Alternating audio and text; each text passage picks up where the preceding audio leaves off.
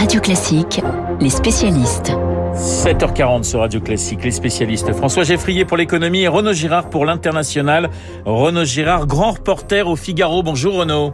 Bonjour. Vous êtes depuis euh, plusieurs jours, depuis plusieurs semaines euh, en Ukraine. Euh, première question, quel est le, moral des, des, Ukrainiens après pratiquement 100 jours de guerre? Ce qui est très étonnant, c'est qu'en fait, le moral est toujours au plus haut dans la population ukrainienne, bien que la situation militaire ne soit pas facile dans le Donbass, parce que les Russes grignotent, ils viennent de prendre une ville industrielle de 120 000 habitants avant la guerre qui s'appelle Sevierodonetsk, et ils risquent de continuer leur avance vers deux plus grandes villes qui s'appellent Kramatorsk et euh, Slaviansk. Mais malgré ça, le moral est très haut. La population euh, ne veut pas céder, si vous voulez, ne veut pas faire de concessions territoriales aux Russes. Et même si euh, le gouvernement, même si le président Zelensky envisageait une concession euh, territoriale pour essayer de faire un cessez-le-feu et une paix, la population ne le suivrait pas parce que les Ukrainiens considèrent qu'en fait, faire des concessions aux Russes, à Vladimir Poutine, c'est aiguiser son appétit pour le futur. Donc, Ça signifie, Renaud, que pour les Ukrainiens, on croit encore à une victoire totale contre la Russie? Ah, tout à fait. Euh, ils veulent euh, des armes euh, et ils pensent qu'ils pourront chasser les Russes, non seulement de tous leurs gains territoriaux depuis le 23 février 2022, mais aussi les chasser du euh, Donbass dont ils sont, se sont emparés dans les années, euh, enfin à l'été 2014. Est-ce qu'on vous parle du, du voyage d'Emmanuel Macron à Kiev en tant que, que, président de la République française, mais aussi en tant que euh, président quelque part de, de, de l'Europe jusqu'au 1er juillet? Est-ce que c'est un, un sujet qui, qui revient dans les, dans les discussions que vous avez avec, avec les Ukrainiens? Non, les visites politiques, il y en a eu déjà beaucoup. Il y a eu déjà beaucoup euh, de discours. Euh, si vous voulez, euh, le président ukrainien a eu les honneurs de toutes les grandes enceintes parlementaires du monde. Donc, ce qu'il réclame de la France, plus qu'une visite politique, ce sont des armes. Ils sont très contents des canons César que l'armée française a livrés parce que ces canons ont des obus autodirigés qui, en fait, peuvent euh, déceler euh, un départ de canon russe et venir s'abattre euh, sur lui. Et comme le canon César a une portée plus grande que les canons russes, il est hors d'atteinte. Donc ça, c'est vraiment quelque chose qui est très apprécié par l'armée ukrainienne. Ils veulent davantage d'armes. Ils étaient absolument ravis hier soir d'apprendre que finalement les Américains allaient leur livrer euh, des lance-roquettes multiples, euh, mais des, des roquettes à, à, très grande portée, de, de plus de, de 100 km, euh, qui pourraient faire une différence sur le champ de bataille. La seule condition qu'ont mise les Américains, c'est que ces roquettes ne devraient pas s'abattre sur le territoire de la Russie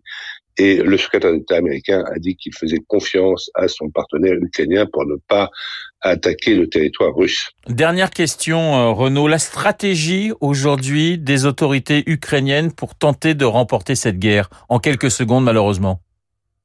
Eh bien, c'est une contrevention. C'est d'abord tenir face euh, au, euh, à l'avancée russe, épuiser les Russes, parce que finalement les Russes perdent beaucoup d'armes et beaucoup de matériel, et ensuite attaquer les points où il semblerait le plus facile de reprendre le territoire perdu depuis le 23 février. Je pense notamment à la région de Kherson, c'est-à-dire euh, euh, la rive occidentale du Dniepr, dans le sud de l'Ukraine, où les euh, Russes euh, ont pu arriver parce qu'un pont avait été laissé par les Ukrainiens, c'est une grave faute sur le Dniepr, et ça c'est la région prioritaire à récupérer pour eux. Merci Renaud, Renaud Girard en direct de Kiev pour Radio Classique. Après l'international, on passe à l'économie avec vous, François Geffrier. François, vous nous parlez d'un coup de gueule ce matin, celui d'Elon Musk, le patron de Tesla. Coup de gueule contre le télétravail. Oui, c'est comme toujours à l'image d'Elon Musk, excessif et provocateur. Le télétravail n'est désormais plus acceptable, dit-il,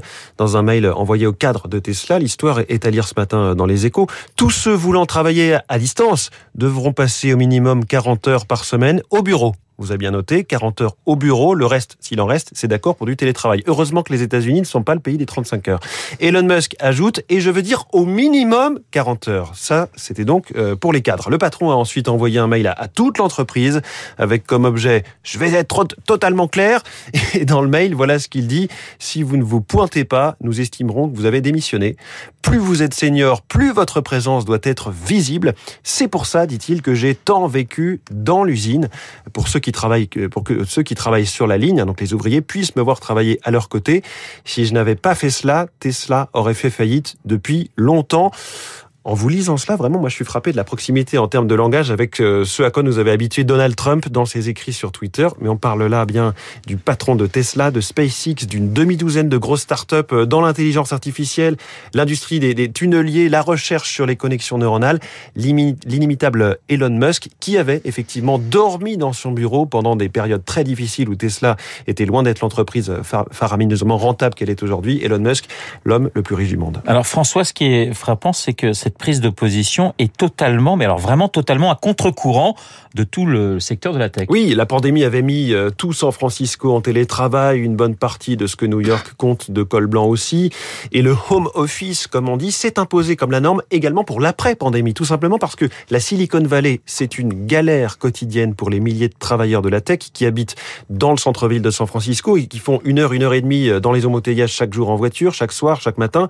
Alors si la bataille des talents entre Google, Facebook et les autres se réglait jusqu'à présent par des salaires mirobolants, hein, l'immobilier par ailleurs est hors de prix dans cette ville, et par des bureaux qui chouchoutent les salariés, restaurants de tout type de cuisine euh, gratuits, salles de sport, activités pour les enfants, etc. Le télétravail à volonté est ensuite devenu un critère évident, euh, ça se discute pas, de recrutement. C'est pas la première fois qu'Elon Musk s'en prend au télétravail, il avait critiqué Apple sur ce sujet le mois dernier, il a aussi euh, critiqué les conditions de travail au siège de Twitter. Je vous rappelle qu'il est en train de racheter Twitter pour plus de 40 milliards de dollars, en, en imaginant qu'on pouvait transformer ce siège en centre pour les sans-abri, puisque personne n'y travaille, dit-il.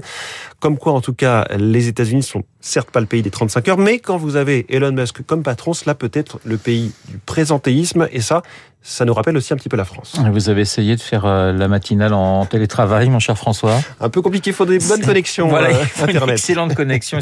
nous sommes là en direct dans le studio. Euh, François Geffrier tous les matins à partir de 6h30. Merci François, merci Renaud Gérard dans les spécialistes comme tous les matins.